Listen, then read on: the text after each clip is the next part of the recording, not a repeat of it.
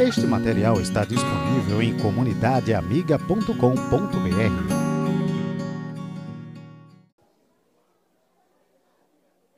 Muito bem, meus irmãos, como já foi anunciado, nós vamos expor parte do livro de Daniel, aquilo que conduz as narrativas. Vou explicar melhor daqui a pouco, mas abra comigo, portanto, o livro do profeta Daniel, no capítulo 1. Nessa noite nós vamos trabalhar essa primeira história, muito conhecida. Certamente, se você cresceu numa igreja, você conhece essa história, ela não é alguma coisa nova para você. Mas eu espero que, pela palavra do Senhor, nós sejamos edificados naquilo que o Senhor revela nessa santa palavra dele. Livro do profeta Daniel, capítulo 1, a partir do versículo 1, eu lerei até o versículo 21. Então, toda a narrativa. Depois caminharemos aprendendo um pouco mais essa palavra. Daniel, capítulo 1, do versículo 1 ao 21. Diz assim a palavra do Senhor. No ano terceiro do reinado de Jeoaquim, rei de Judá, Nabucodonosor, rei da Babilônia, veio a Jerusalém e a sitiou. O Senhor entregou nas mãos dele Jeoaquim, rei de Judá, e alguns dos utensílios da casa de Deus. Nabucodonosor levou esses utensílios para a terra de Sinar, para o templo do seu Deus, e os pôs na casa do tesouro do seu Deus. Depois, o rei ordenou a Aspenaz, chefe dos eunucos, que trouxesse alguns dos filhos de Israel, tanto da linhagem real como dos nobres, jovens sem nenhum defeito, de boa aparência, sábios, instruídos, versados no conhecimento e que fossem competentes para servirem no palácio real. E que Aspenaz lhes ensinasse a cultura e a língua dos caldeus o rei determinou que eles recebessem uma alimentação diária, tirada das finas iguarias da mesa real e do vinho que ele bebia. Os jovens deveriam ser educados ao longo de três anos, e ao final desse período passariam a servir o rei. Entre eles se achavam Daniel, Hananias, Misael e Azarias, que eram da tribo de Judá. O chefe dos eunucos lhes deu outros nomes, a saber, a Daniel, o de Beltesazar, a Hananias, o de Sadraque, e a Misael, o de Mesaque, e a Azarias, o de Abdenego. Daniel resolveu não se contaminar com as finas iguarias do rei, nem com o vinho que ele bebia. Por isso, pediu ao chefe dos eunucos que lhe permitisse não se contaminar. E Deus concedeu a Daniel misericórdia e compreensão da parte do chefe dos eunucos. Porém, o chefe dos eunucos disse a Daniel: Tenho medo do meu senhor, o rei, que determinou o que vocês devem comer e beber. E se ele perceber que o rosto de vocês está mais abatido do que o rosto dos outros jovens da mesma idade, se isto viesse a acontecer, vocês poriam a minha cabeça em perigo diante do rei. Então Daniel foi falar com o cozinheiro-chefe a quem o chefe dos eunucos havia encarregado de cuidar de Daniel, Ananias, Misael e Azarias. Daniel disse a ele: Por favor, faça uma experiência com esses servos durante dez dias. Dê-nos legumes para comer e água para beber. Depois, compare a nossa aparência com a dos dois, jo dos jovens que comem das finas iguarias do rei. Dependendo do que enxergar o Senhor, decidirá o que fazer com estes servos, com seus servos. O cozinheiro-chefe concordou e fez a experiência durante dez dias. No fim dos dez dias, a aparência dos quatro jovens era melhor e eles estavam mais robustos do que todos os jovens que comiam das finas iguarias do rei. Com isto, o cozinheiro-chefe tirou deles as finas iguarias e o vinho que deviam beber e lhes dava legumes. Ora, a estes quatro jovens, Deus deu o conhecimento e a inteligência em toda a cultura e sabedoria. Mas a Daniel deu inteligência para interpretar todo tipo de visões e sonhos. Ao final do tempo determinado pelo rei para que os jovens fossem levados à sua presença, o chefe dos eunucos os levou à presença de Nabucodonosor. Então o rei falou com eles, e entre todos não foram achados outros como Daniel, Hananias, Misael e Azarias. Por isso passaram a servir o rei. Em toda a matéria de sabedoria e de inteligência, sobre o que o rei lhes, rei lhes, lhe fez perguntas, os achou dez vezes mais sábios do que todos os magos e encantadores que havia em todo o seu reino. Daniel continuou ali até o primeiro ano do reinado de Ciro. Até aqui a palavra do Senhor. Vamos orar mais uma vez. Ó Deus bendito, concede-nos compreensão da tua palavra. Dá, Senhor, que ao meditarmos nela, nós realmente sejamos iluminados por ela e o teu Santo Espírito abra o nosso entendimento para a compreensão e aplicação da tua palavra, Senhor. Que todos que aqui estão, Senhor, sejam confrontados por ela. No nome de Jesus Cristo. Amém. Queridos irmãos, 15 de fevereiro de 2015, 21 cristãos foram assassinados pelo ISIS na Líbia. Não sei quantos acompanharam esse acontecimento trágico, assustador. Foi quando esse grupo extremista islâmico resolveu dar as caras. E essa região da Líbia é uma região hoje que disputa territórios, e esse movimento, esse grupo terrorista, tem estado ali a apresentar grande terror, em especial contra os cristãos. E nesse dia foi quando eles resolveram televisionar ao vivo, mostraram a decapitação de 21 pessoas porque eram crentes no Senhor Jesus Cristo. Eles ficaram conhecidos como os cristãos da cruz. Aqueles que. Os refugiados da cruz, agora me fugiu o nome, mas eu achei que tinha anotado, inclusive. Mas eles ficaram é, reconhecidos por causa da cruz, porque foi a ordenança que foi feita pelos terroristas, se eles negariam a cruz de Cristo. E havia, conta-se a história, que havia ali 20 cristãos. E um deles não era cristão, mas disse: Olha, se o Deus que eles creem realmente é verdadeiro, eles estão morrendo por isso, eu quero morrer também por isso. E naquele momento ele morreu por causa, por ter confessado a Jesus Cristo naquele instante diante daqueles homens cruéis. É bem verdade que nós vivemos em um período da história em que há ainda grande perseguição contra o cristianismo. Algumas estatísticas apontam que há em torno de 245 milhões de cristãos que moram em países fechados contra o Evangelho. Então, há pelo menos 245 milhões de pessoas que professam a Jesus, obviamente de várias confissões cristãs, que são perseguidos por isso. A missão Portas Abertas se encarrega de mostrar a um ranking de perseguição de países que são mais ou menos fechados pelo Evangelho. E a Coreia do Norte já encabeça essa lista há muitos anos. E, de, muito diferente da nossa percepção, da nossa experiência, há um grande grupo de pessoas que, se estivessem reunidas como nós estamos agora, em seu país, de maneira assim pública, tendo publicado no Facebook, no Instagram, hoje estariam sendo martirizados.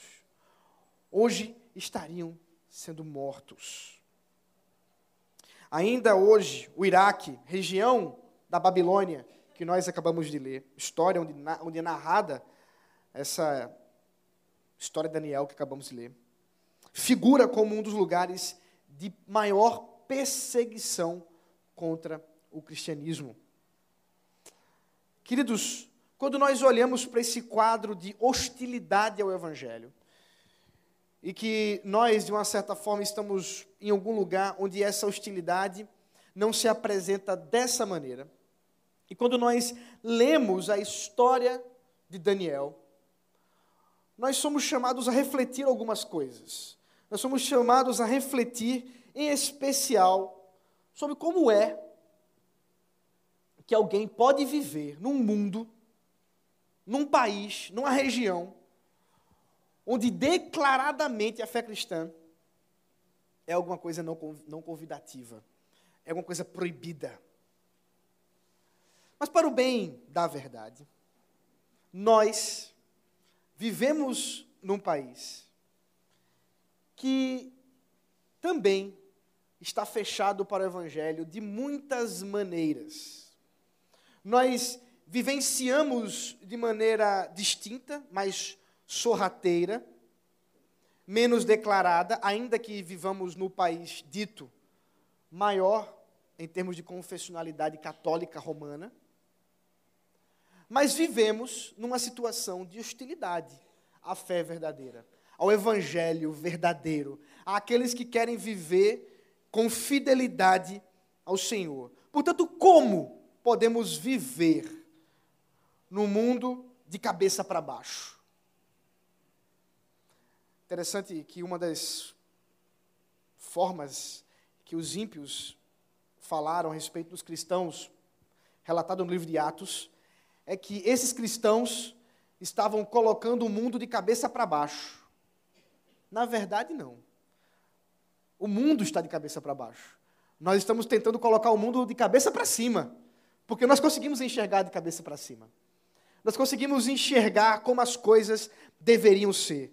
E por isso, claro, a hostilidade, a perseguição. E o livro de Daniel foi escrito exatamente num período de grande hostilidade, de grande perseguição contra a fé verdadeira, contra o Deus verdadeiro. Nós temos um relato aqui, dos 12 capítulos, que nos aponta para uma escrita por volta ali do sexto século, quando Deus, diz o texto, entregou o seu povo à perseguição, entregou o seu povo ao exílio babilônico por causa da sua própria situação de desobediência, por causa da sua própria situação de infidelidade que ele já anunciara através dos profetas como Isaías e Jeremias. E em Daniel isso está sendo cumprido. Em Daniel nós vemos esse primeiro movimento, quando, no terceiro ano do rei Joaquim, Nabucodonosor sitia. Ele chega até Jerusalém. Nabucodonosor, famoso pela sua impiedade, pela sua crueldade, pela forma como ele era perverso contra os seus inimigos, como ele os humilhava enquanto os vencia. E Jerusalém havia feito já há muito, o reino de Judá já havia feito há muito, uma aliança estranha, perversa, de, pro, de proteção para com o império babilônico. E agora se cumpre aquilo que havia sido profetizado por Isaías diante do próprio rei Ezequias, dizendo: Olha, vai ter um tempo, vai chegar um momento, por causa da tua infidelidade. E é impressionante, porque Ezequias é o rei, não sei se vocês vão lembrar disso, que Isaías chegou para ele e disse: Ó, oh, prepara a mala, você vai morrer. Tchau. E quando volta, ou melhor, indo embora, Deus diz: Ó, volta, que eu vou dar mais um tempo de vida para Ezequias. E Deus acabara, portanto, de esticar, de curar o rei.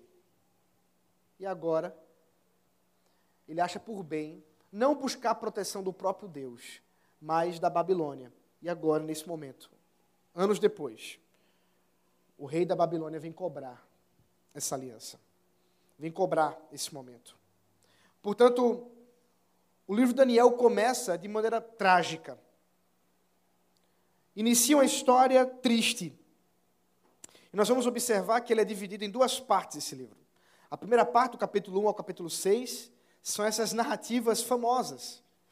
Essa história de Daniel e seus amigos não se contaminando. A história da fornalha. A história de Daniel na cova dos leões. Essas histórias que nós contamos para os nossos filhos. Portanto, terminam sendo bem conhecidas desde muito pequeno. Mas depois nós temos o capítulo 7 e o capítulo 12, uma parte mais estranha, com profecias apocalípticas, em que Deus revela a Daniel coisas que haviam acontecido, coisas que estavam para acontecer, o que estavam acontecendo e coisas que iriam acontecer num futuro mais distante. Mas o que nós observamos nesse grande tema do livro de Daniel é a soberania de Deus, guiando o seu povo em meio a uma desgraça, ou a desgraças e sofrimento. Daniel resolve escrever esse livro com o objetivo de encorajar o seu povo, encorajar aqueles que estavam sofrendo perseguição, exílio, despatriota, expatriotamento, acho que é isso, por estarem sendo expatriados da sua pátria. E nós vamos ver que isso era uma estratégia, inclusive, de dominação e, em especial, esse primeiro capítulo, onde eu quero me deter nessa noite, nós vamos observar que Deus é soberano para guiar, cuidar e separar o seu povo em um mundo hostil. Três partes. Deus é soberano para guiar, cuidar e separar o seu povo em um mundo hostil o que todo esse livro de Daniel tem como objetivo, é muito interessante ver esse final, ah, uma série de, de comentaristas, daqueles que são ímpios, que não, não creem em Deus, que não creem no sobrenatural do Senhor, ao verem as profecias, especialmente essa última profecia, sobre os ídolos sendo colocados no templo, a profanação do templo, ficam tão admirados como isso foi plenamente, ou de uma maneira quase que plenamente, como o próprio vídeo está mostrando, é cumprido com Antíoco Epifânio, aquele que fez uma oferta de um porco a Zeus dentro do Santo dos Santos no ano de 160 a.C. Então vocês imaginem o tamanho da profanação no templo. Porco é um animal imundo dentro da dieta judaica.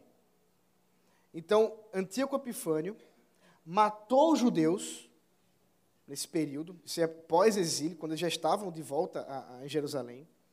Ele leva um porco e faz um sacrifício a Zeus, ali onde deveria estar sendo sacrificado para Deus, ali onde deveria estar sendo derramado o sangue para a redenção em Cristo prometido, mas em Deus aquilo como ele havia prescrito. Então, isso chega a assustar alguns intérpretes que dizem assim, não, isso não pode estar tão exato assim, não. É, é, esse livro de Daniel não foi escrito por Daniel, foi escrito por alguém que já sabia que isso tinha acontecido. Mas nós cremos no sobrenatural do Senhor. Nós cremos no poder maravilhoso e que Deus havia revelado de maneira tão grandiosa alguma coisa que Daniel nem mesmo presenciou de maneira uh, uh, física, não estava ali para ver, mas Deus designou que assim fosse. Mas nós estamos pensando não no capítulo final, mas no capítulo primeiro, quando Daniel e seus amigos chegam em Babilônia, quando eles entram na Babilônia. E como eu já disse a vocês, Deus soberano está guiando o seu povo. Então, como já vimos, esse é o fim, ou pelo menos o início do fim do reinado de Judá.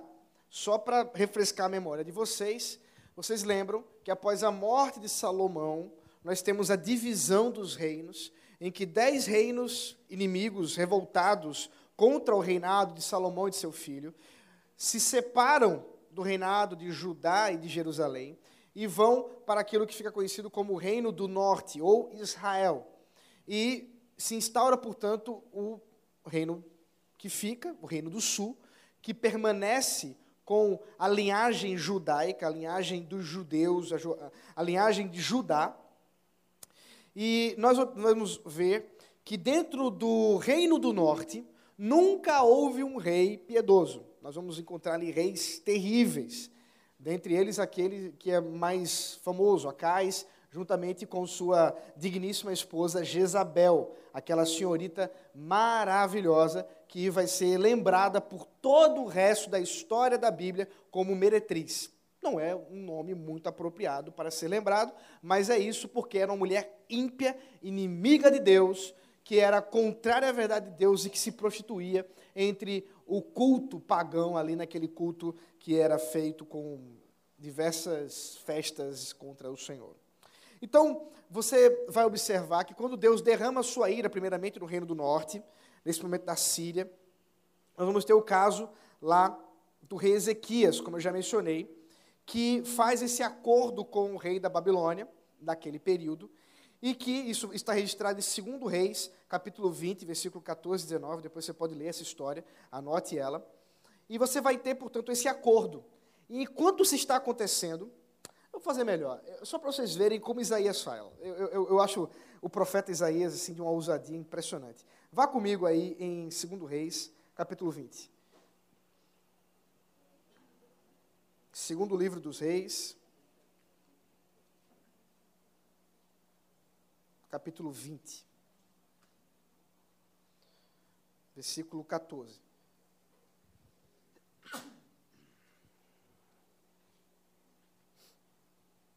Diz assim: Então o profeta Isaías foi falar com o rei Ezequias e lhe disse: Que foi que aqueles homens disseram e de onde vieram? Ezequias respondeu: Vieram de uma terra distante, da Babilônia. Isaías perguntou: E o que eles vi, viram no seu palácio? Ezequias respondeu: Viram tudo o que há em meu palácio. Não houve nada nos meus tesouros que eu não lhes mostrasse. Então Isaías disse a Ezequias: Ouça a palavra do Senhor. Eis que virão dias em que tudo o que houver no seu palácio, isto é, tudo que seus pais ajuntaram até o dia de hoje será levado para a Babilônia. Não ficará coisa alguma, diz o Senhor. Alguns dos seus próprios filhos, gerados por você, serão levados para que sejam eunucos no palácio do rei da Babilônia. Então, observe aqui essa profecia terrível que Isaías pronuncia contra o rei Ezequias, porque ele estava confiando estava colocando a sua dependência num acordo comercial, num acordo de guerra com o rei, com o imperador da Babilônia. Então, é exatamente o que nós temos aqui diante de nossos olhos. Essa história se cumpre de maneira plena, essa profecia se cumpre de maneira completa, quando Deus, diz o texto, versículo 8, o Senhor entregou nas mãos dele, dele quem? Nabucodonosor, Joaquim, rei de Judá, e alguns utensílios da casa de Deus. É muito interessante nós observarmos, e precisamos estar atentos a isso, há por três vezes o mesmo verbo nessa narrativa, dizendo que Deus deu alguma coisa. Nós vamos observar Deus dando Judá nas mãos de Nabucodonosor. Nós vamos observar Deus dando misericórdia a Daniel por meio do chefe dos eunucos. E nós vamos observar Deus dando conhecimento, inteligência e cultura a Daniel e seus amigos. Isso é importante porque nós observamos que o autor, aqui Daniel, está destacando com esse verbo que Deus, soberano, está guiando essa história, porque isso é estranho, queridos. Alguém que esteja vendo tudo isso que está acontecendo, estaria realmente disposto a acreditar que talvez esse Deus de Judá, que talvez esse Deus dos céus, não fosse tão poderoso assim. Porque o Deus de Judá entregou ou perdeu suas batalhas contra quem? Contra os deuses da Babilônia. É isso que fica claro, inclusive, no versículo 2 uh, ah, ainda, no finalzinho, quando nós vemos que os utensílios foram levados para onde? Para o templo, para a casa dos deuses da Babilônia. E nós vamos ver que essa questão dos deuses da Babilônia e o Deus de Judá, o grande Deus, sempre será um grande contraste. Porque dentro da cosmovisão, da visão de mundo desse período, num período de guerra, a batalha se dava não só entre as nações que estavam lutando, mas também a batalha se dava entre os deuses que aquelas nações representavam. No entanto, Judá, e Daniel aqui especialmente, interpreta de maneira diferente as coisas. Daniel não está deixando nenhuma dúvida de que foi o próprio Deus que deu, que entregou Judá nas mãos de Nabucodonosor. Não foi Nabucodonosor que fez isso. Não foi o poder, a estratégia, o domínio, a sabedoria de Nabucodonosor, mas o próprio Deus soberano que fez com que isso acontecesse. Observe bem, é o próprio Deus quem está levando sofrimento para o seu povo. Claro, nós não cremos em sofrimento em vão. Nós não cremos sofrimento aleatório. Nós cremos que todo sofrimento tem significado, porque ele é guiado por Deus, porque ele é designado por Deus. E é exatamente o que está acontecendo aqui diante dos nossos olhos. Daniel, seus amigos, são levados para essa terra. No caso aqui, inclusive, o rei foi levado, depois ele volta para Jerusalém, mas inicialmente ele é levado talvez para assinar algum termo. Eles são levados para a Babilônia. E aqui tem uma coisa que deve surgir à nossa mente. Observe bem. Eles são levados para o templo dos, dos deuses, mas onde fica esse templo dos deuses? Na terra de, observe aí o versículo 2 ainda, na terra de. Quem me diz aí? na terra de Sinar. Se você não lembra nada de Sinar, depois dê uma olhadinha na história da Torre de Babel. E você vai descobrir que a Torre de Babel foi construída exatamente na terra de Sinar. Na verdade, Babilônia não começou aqui. Babilônia representa uma antítese Babilônia representa uma inimizade para com o povo de Deus desde esse período aí da Torre de Babel. Se você lembrar um pouquinho aí o que aconteceu na Torre de Babel, você vai ver que homens fizeram um acordo entre si, a fim de que eles construíssem uma grande torre para que alcançasse os céus e seu nome fosse eternizado. Para que eles fossem colocados como os grandes, dignos de toda a terra. E nessa busca por adoração, Deus impediu que Babel fosse construída. Deus impediu que eles conseguissem, que eles lograssem êxito naquilo que eles é, tinham como objetivo.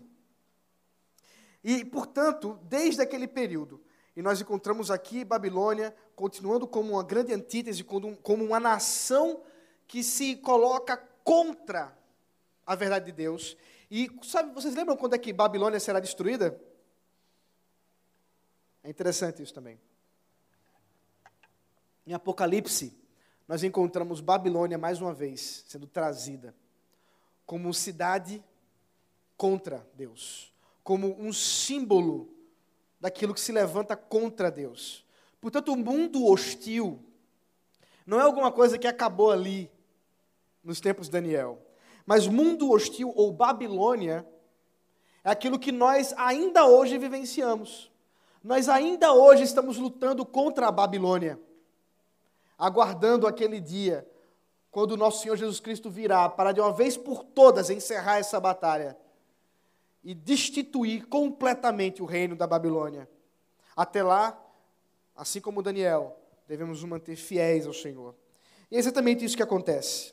Nabucodonosor tem em suas mãos os utensílios do templo, coloca lá no templo do seu Deus, mas surge uma pergunta: será que Deus, o Deus de Judá, estaria também ele contido nos aposentos dos deuses da Babilônia? Estaria Deus aprisionado ali? Não. Toda essa narrativa nos mostra que Deus não pode ser aprisionado. Deus não pode ser colocado em redomas.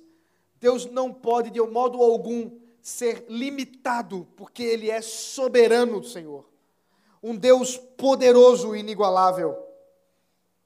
E então, nós observamos essa estratégia de dominação por parte de Nabucodonosor, a partir do versículo 3. Nabucodonosor deseja colocar alguns dos jovens que estão vindo de Judá para esse curso, essa. Eu estava ouvindo uma exposição do reverendo Mauro Meister, ele, ele colocou o nome aqui, é a Universidade Federal da Babilônia. Então aqui nós temos Nabucodonosor dizendo assim: olha, eu quero os melhores. A bolsa de estudos é só para aqueles que tiverem a maior nota no Enem. Então Nabucodonosor instaura aqui um processo eu quero aqueles que sejam, diz o texto, da linhagem real, sem nenhum defeito, de boa aparência, sábios, instruídos, versados no conhecimento e que sejam competentes para servir no palácio real. Observe que não era qualquer um que ia lá. Observe que havia uma restrição muito grande para que isso acontecesse. E Nabucodonosor deseja fazer isso como estratégia de dominação, porque uma vez que ele tem os melhores submetidos. E ele vai dizer o curso, qual é a, a, a grade curricular desse curso. Uma vez que ele tem esses melhores de Judá submetidos à cultura caldeia e à língua caldeia, pronto. Não há por que temer rebeliões, porque os melhores estão do meu lado, estão me servindo. Os melhores estão comigo. Essa, portanto, é a estratégia de dominação por parte de Nabucodonosor. Ela é uma estratégia que envolve um compromisso de controle mental. Eles seriam ensinados na cultura caldeia, portanto, eles seriam ensinados na literatura caldeia, eles seriam ensinados na mitologia caldeia, eles seriam ensinados na idolatria, na forma de adorar a caldeia. Eles seriam ensinados não só uh, na cultura, mas também na língua e língua é coisa interessante, meus irmãos, porque língua ela é uma expressão cultural muito própria, muito íntima. É por isso que nós, nordestinos, muito bairristas por parte do nosso sotaque, sabemos de cara quando alguém não vem do Nordeste, quando alguém não é do Nordeste. E, inclusive, nós que somos pernambucanos, orgulhosos, que sabemos cantar o hino do nosso estado, dentre poucos do Brasil que sabem fazer isso, só os gaúchos, eu, eu testemunhei isso. Ainda dizemos não, tem um sotaque mais específico, porque tem uma linguagem específica. Não é todo mundo que consegue falar o nosso oxente como nós falamos, o nosso vixe. Não é todo mundo que, que, que sabe os termos que nós utilizamos no nosso dia a dia. Isso tem a ver com cultura. E para você aprender isso, você tem que se aculturar muito bem. Você tem que se ser deixado levar por muito da cultura a qual você está vivenciando. E é exatamente essa estratégia de Nabucodonosor. Esses homens deveriam perder a sua identidade. O ensino que seria dado a eles, nós vamos ver que essa perda de identidade envolvia inclusive a perda do quê? Do nome. Eles precisariam ser completamente expatriados, não só geograficamente, mas o seu coração também estaria expatriado. O seu coração também deveria estar distante. E como é a melhor forma de você conduzir isso sem que isso se torne de forma tão agressiva, sem que fique tão drástica essa mudança. É que você permita que essa pessoa coma e beba bem. A dieta vinda, o bandejão da Federal da Babilônia, não é um bandejão qualquer. É das finas iguarias de Nabucodonosor. Eles haveriam de comer cardápio melhor que havia no império. Eu não faço ideia o que, que eles comeriam, ou o que eles comiam. Mas, uma coisa eu tenho certeza: era bom. Era muito bom. E eles poderiam, portanto, provar daquilo ali. E eu não sei você, mas eu gosto de comer. E comer bem. Não é só comer, não é só comer para encher o bucho. É comer com prazer de comer. E é bem verdade que não tem conversa que desça melhor, reunião que aconteça melhor do que uma reunião regada a uma boa alimentação. Comida gostosa, bota um hambúrguer na mesa, uma pizza, e certamente, olhe, não tem confusão que se, se estabeleça. Você vai, conversa, coisa vai rodando. No caso aqui, inclusive, com vinho, então, aí que vai mesmo. Né? Então, observe que isso, é, tudo isso estava concatenado, era uma estratégia. Mas o que nós observamos, a partir do versículo 6, é que enquanto Deus está guiando essa história, enquanto Deus está movimentando o seu povo por um exílio, por um momento de sofrimento, Ele também está cuidando do seu povo. Que Deus misericordioso, queridos.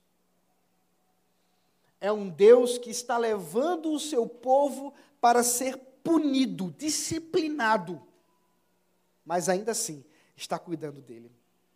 Então é isso que nós vamos encontrar quatro jovens se destacam nessa história toda: Daniel, Ananias, Misael e Azarias. É curioso, inclusive, que nós geralmente decoramos apenas o nome de Daniel e os outros nós chamamos pelos nomes babilônicos. Eu vou mostrar para vocês que isso não é uma, uma boa coisa. Vou mostrar por quê já já.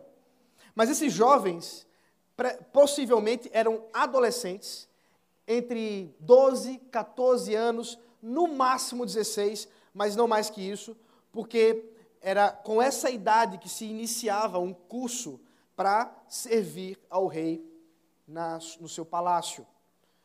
A exigência de cultura, de, de aprendizado, era também exigido que a pessoa fosse jovem, muito jovem. Portanto, o que nós temos aqui, veja bem, a maturidade que nós vamos encontrar, especialmente por parte de Daniel, que é o líder do grupo, é a maturidade de um adolescente. Isso é importante para a gente. Isso é importante porque nós vivenciamos um tempo que, primeiro, adolescente é um termo extremamente recente. Mas, segundo, nós vivenciamos um tempo que, mesmo na igreja, nós minimizamos muito a capacidade intelectual dos nossos filhos. Muito, muito. Nosso filho está lá estudando física, equação é, do segundo grau, é, inequação, um negócio, uma loucura. Aí você diz, é, mas teologia sistemática é demais, viu? Porque é, trindade, pelo amor de Deus. Para que ensinar essas coisas para criança? Para que ensinar essas coisas para adolescente? Queridos, devemos tomar muito cuidado. Porque os nossos filhos estão sendo educados por uma alta cultura babilônica. E se a gente não os educar com uma alta cultura bíblica, você já sabe o que vai dar. Você já sabe o que que essa, onde, onde essa matemática vai chegar. Porque o cálculo é fácil de fazer. Então nós encontramos aqui esses adolescentes da tribo de Judá, da linhagem real, como fora prometido por Isaías.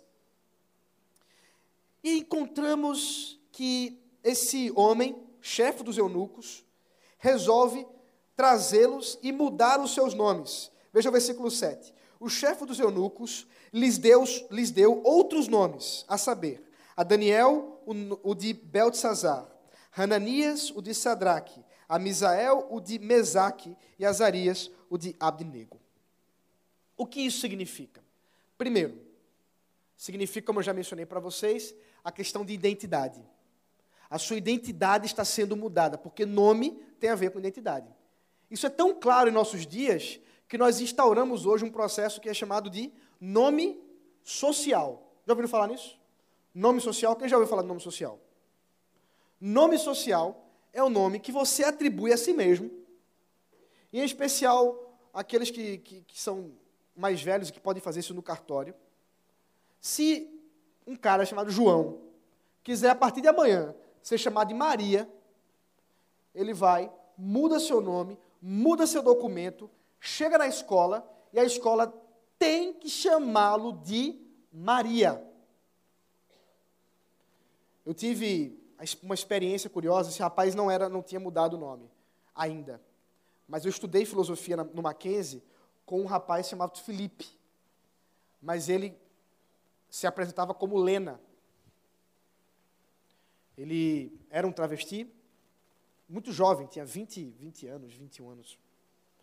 E eu tive a oportunidade de conversar com ele algumas vezes, ele extremamente comunista, é, é, é era alguém que, só para abrir um parênteses, na nossa conversa, a conclusão que a gente chegou é que numa revolução do proletariado, a qual ele era um servo, eu seria um dos primeiros a ir paredão.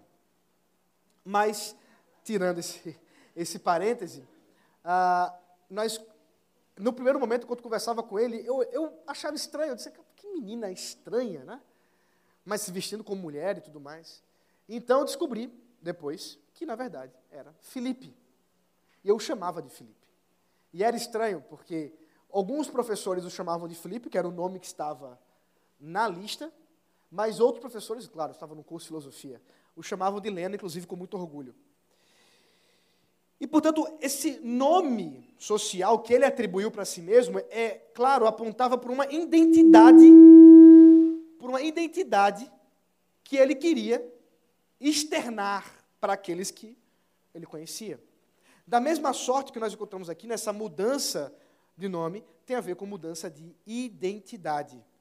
Quem dá a sua identidade, quem diz quem você é, é quem manda em você, o imperador, o rei Nabucodonosor. Mas tem uma segunda coisa, é o significado desses nomes. Porque Daniel significa Deus é meu juiz. Hananias significa Deus tem sido gracioso. Misael quem é como Deus? E Azarias, Deus é meu auxílio. Todos os nomes dos amigos de Daniel e Daniel estavam linkados com um compromisso com a adoração com o próprio Deus. Curiosamente, os nomes que foram trocados também estavam associados a Deus, mas não Deus de Judá, mas sim os deuses da Babilônia. Por isso que eu estou dizendo que é melhor que nós os chamemos pelos nomes que eles foram batizados, que eles foram dados pelos seus pais, e não pelos nomes do Império Babilônico. Beltesazar provavelmente significa, aí tem uma discussão muito grande, mas eu vou dizer o que a maioria dos estudiosos acredita significar. Deus ou deusa proteja sua vida ou proteja o rei.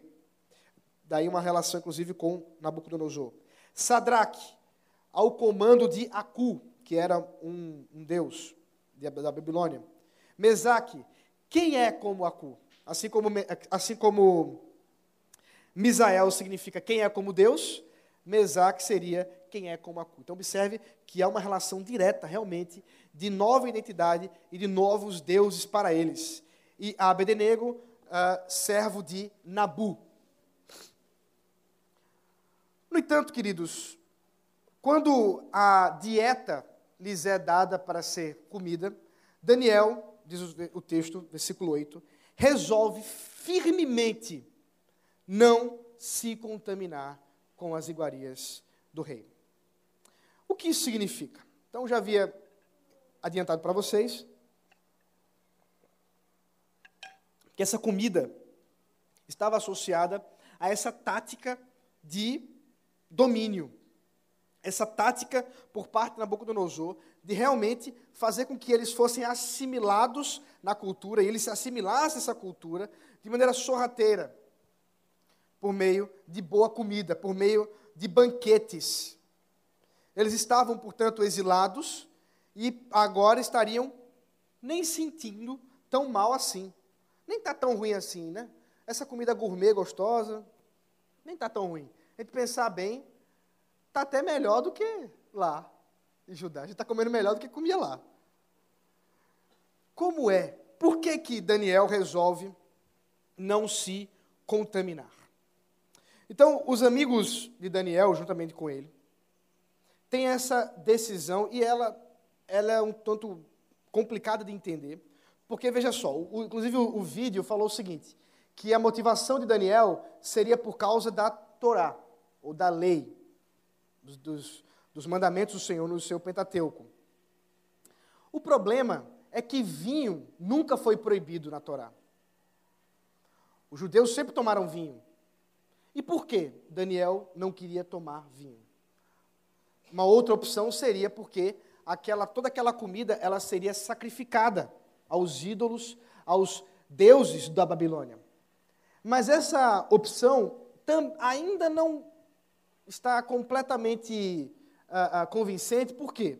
Porque mesmo os legumes também seria oferecido aos deuses. Toda a comida seria oferecida aos deuses. Isso não seria um problema, até porque depois, posteriormente, nós vamos encontrar em outras histórias Daniel comendo e bebendo. Então, por que cargas d'água, Daniel e seus amigos resolvem não comer desse jantar gourmet por parte de Nabucodonosor? A sugestão que eu quero dar para os irmãos hoje não é minha, eu encontrei em vários comentaristas, tem a ver com identidade e dependência. Porque perceba, isso é muito curioso. E eu que vivi 10 anos exilado, sei bem o que é isso. Porque comida também tem a ver com cultura. Cardápio também tem a ver com cultura. E fala a verdade. Eu estou lá no Rio Grande do Sul, comendo do churrasco, todo ácido úrico lá em cima mas a saudade de um queijo coalho. A saudade de uma carninha de sol com manteiga de garrafa. Me matava aquilo ali. Porque aquilo não era minha comida, não, era, não, não resolvia o meu problema.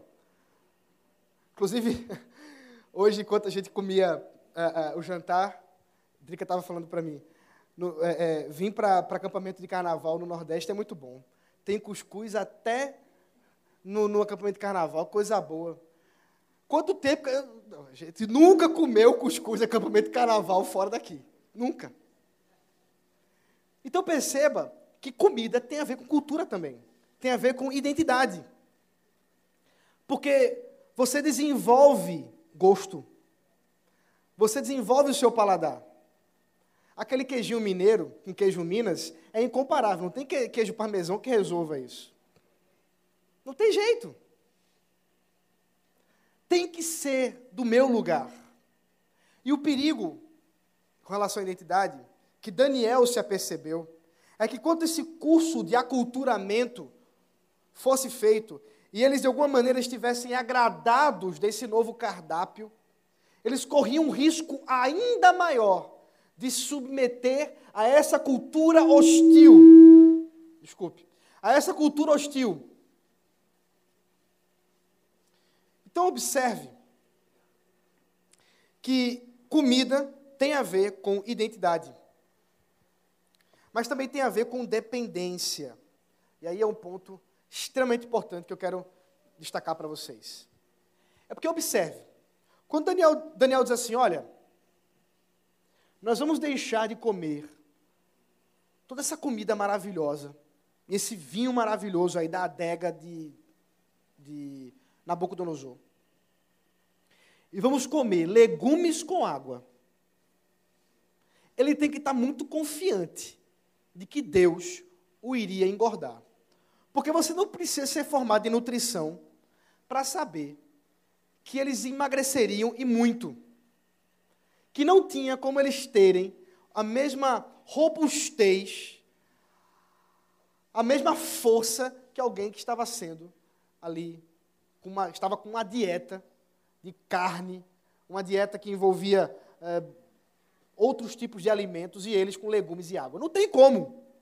O que Daniel está propondo aqui é uma profunda dependência nos cuidados de Deus, em dizer o seguinte: isso, inclusive, é uma proposta de um dos comentaristas. O Duggan diz o seguinte: Olha, a carne era caçada e entregue a eles. O vinho era produzido por alguém e entregue a eles. Mas as verduras e a água era alguma coisa que vinha do solo. Uma vez lavado, eles comiam.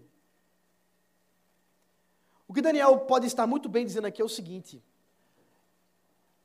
eu não dependo das mãos de Nabucodonosor. Eu estou exilado, eu estou num mundo hostil à verdade de Deus. Eu estou numa cultura de domínio e império de alguém que é terrível. Mas ele não é o meu rei. Eu não o reconheço como o meu rei. Ele colocou no, no Facebook. Ele não.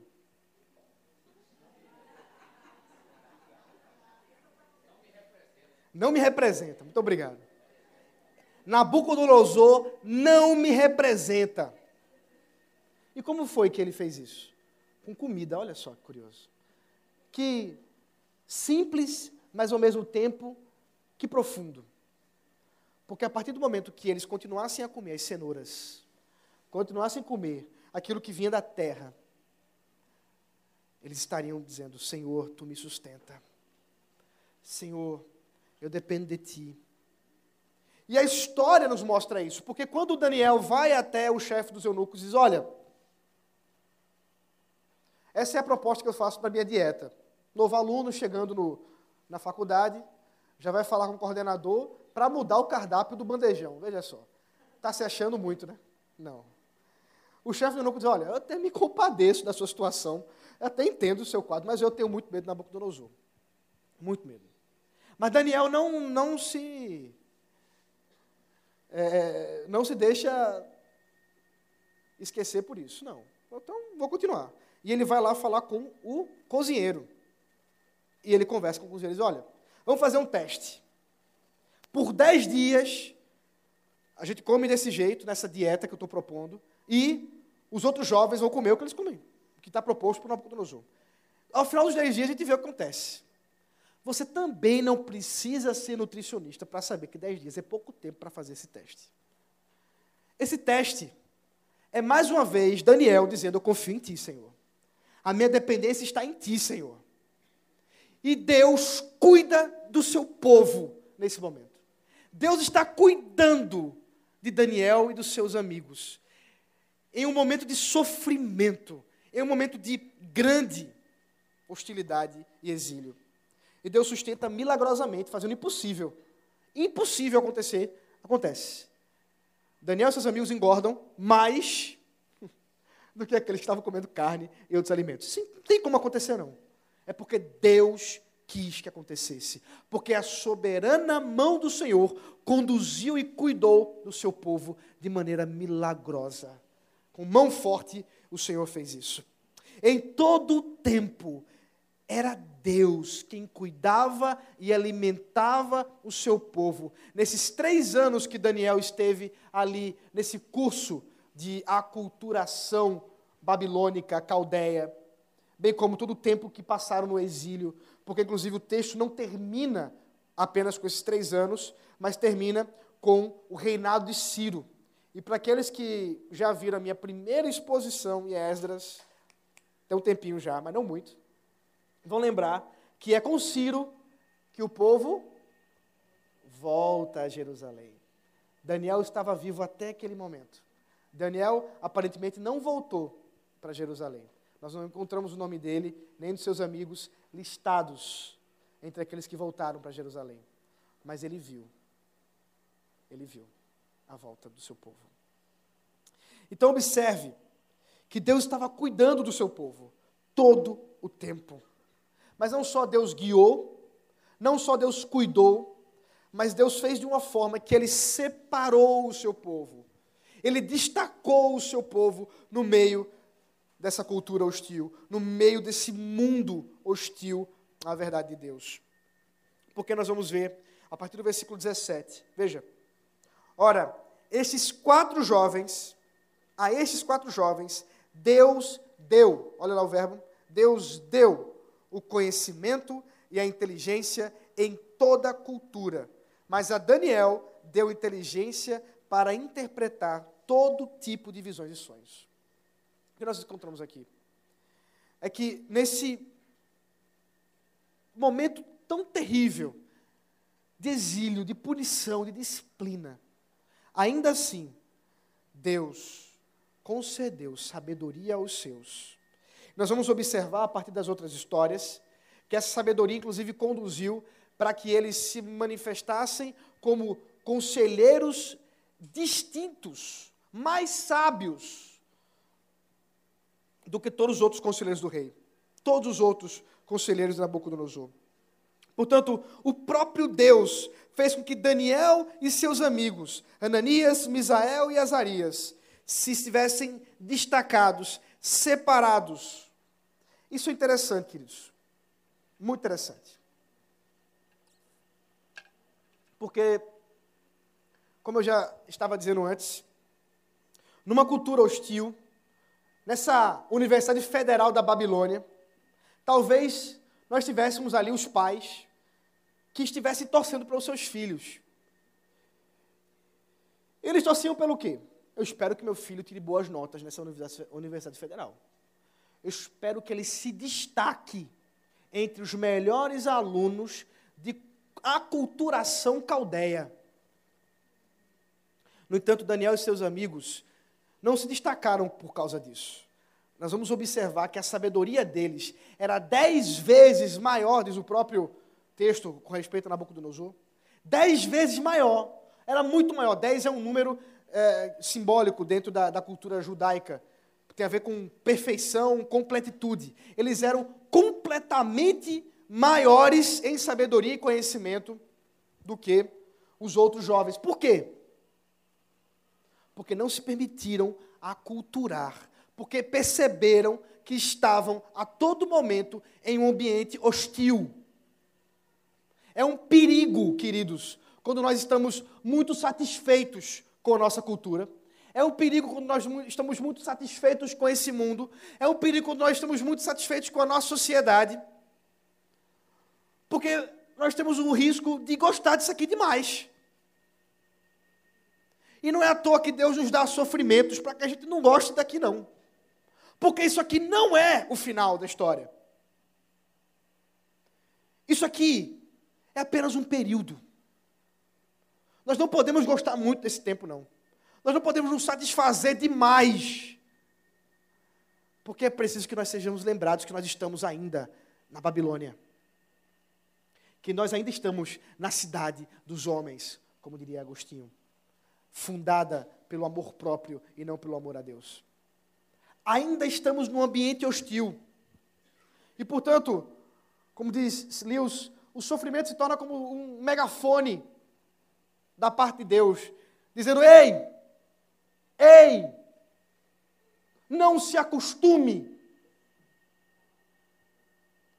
Tem uma citação de C.S. Lewis que minha esposa gosta muito, tanto que ela entrou no nosso casamento com uma, uma música que faz parte, que tem essa citação, que diz mais ou menos o seguinte: Se eu encontrar em mim um desejo que nada nesse mundo pode satisfazer, eu posso concluir que eu não fui feito para esse mundo. E o problema é que nós podemos encontrar nesse mundo coisas que satisfaçam e nós sejamos cegados, nos tornarmos aculturados demais nesse mundo hostil. E é isso que Daniel e seus amigos não estavam fazendo, na dependência do Senhor mas o próprio Deus quem os separou.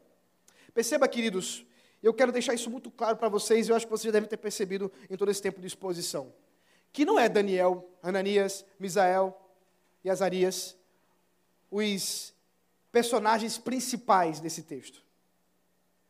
Mas Deus, guiando em todo momento, cuidando em todo momento e fazendo por Ele mesmo a separação dos seus diante de uma cultura hostil.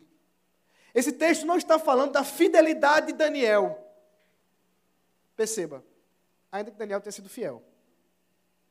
Está falando da fidelidade de Deus, em manter-se fiel à sua aliança e o seu pacto com o seu povo, mesmo um povo desobediente, e colocando Daniel e seus amigos em uma posição alta de destaque, para que ele, o próprio Senhor, influencie aquela cultura.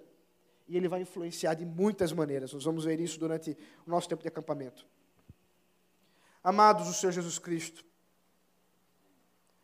enquanto Deus guia essa história no exílio babilônico, nós somos lembrados algumas coisas a respeito daquilo que o próprio Senhor Jesus Cristo fez e faz por nós hoje. Porque essa história, esse, essa vida de exílio, diz respeito a nós também. O próprio apóstolo Pedro diz que nós somos quê? Peregrinos. Nós também estamos em exílio. Nós também estamos expatriados, porque a nossa pátria não é essa. Eu não sei se você já tirou seu passaporte, mas se você não tirou ainda, você precisa conhecer o grande embaixador, nosso Senhor Jesus Cristo, que emite passaporte na hora, transforma corações e faz com que eles não mais acreditem estar vivendo nesse mundo como se realmente fossem cidadãos desse mundo. Não nós somos cidadãos de outro lugar, de uma outra nação, por causa de Cristo. É por isso, queridos irmãos, que nós podemos ser consolados hoje. Consolados porque em Cristo nós podemos confiar que Ele é Rei soberano, Messias redentor. Que essa história de Daniel não termina com Daniel, mas ela continua e nos alcança, porque essa história de Nabucodonosor, de Babilônia, de Daniel na Babilônia, é a nossa história hoje. Porque é a história da redenção de um Deus que está chamando um povo para si. E em meio a perseguição e sofrimento, nós podemos ser lembrados de que este mundo não é suficiente. Queridos, nesse mundo nós teremos dores, nesse mundo nós teremos é, doenças das mais variadas, nesse mundo nós teremos inimizades, pessoas vão nos despedir, nos demitir por causa do nosso amor para com Deus e a Sua lei. Vamos perder famílias, bens, prazer, como disse Lutero no seu hino Castelo Forte. Mas nós devemos ser lembrados que em tudo isso, em Cristo, nosso coração está satisfeito. Em Cristo nós podemos estar em paz.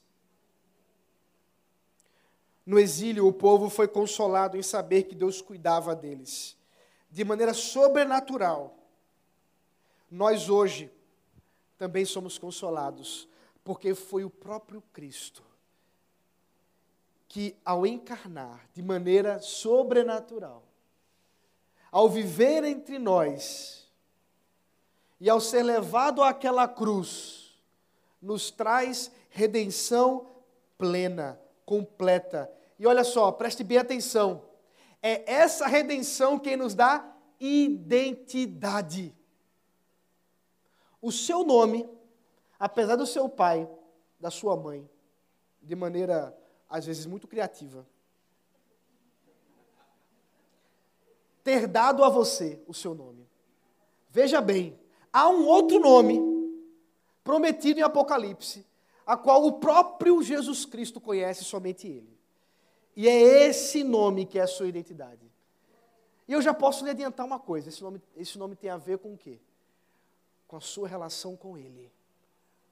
Com, em você ser servo de Cristo. Portanto, a nossa identidade é estabelecida em que Ele diz quem nós somos. Não é o professor da sua universidade, da sua escola. Não é o seu chefe não é o governo, não são as ideologias, ideias das mais variadas que nós visitamos e nós vivenciamos em nosso mundo, seja ela qual for, não é ela que nos dá identidade. Não é ela. É Ele, o Senhor Jesus Cristo, que diz que nós somos. E Ele faz isso de maneira tão grandiosa. Eu falei de comida, não falei? Que Ele nos dá até comida, para nós sabermos quem nós somos. E a mesa do Senhor aponta exatamente para isso. Porque quando nós comemos do pão e bebemos do vinho, nós estamos comendo da mesa das iguarias do rei Jesus e não do rei Nabucodonosor. Observe. Ele cuida do seu povo, ele guia nossos passos, ele separa nossos caminhos, e nós podemos estar certos disso, que a salvação pertence a ele. Não precisamos temer o modo de vida desse mundo mas saber e sermos certos de que Ele é quem nos diz como vamos andar. Por isso, também somos chamados, assim como Daniel foi chamado à fidelidade ao Senhor, a não se aculturar de maneira irrestrita na cultura caldeia, nós também, em santidade e fidelidade ao Senhor, somos chamados a depositar no nosso Deus a nossa fidelidade, em saber que é Ele quem nos dá sabedoria.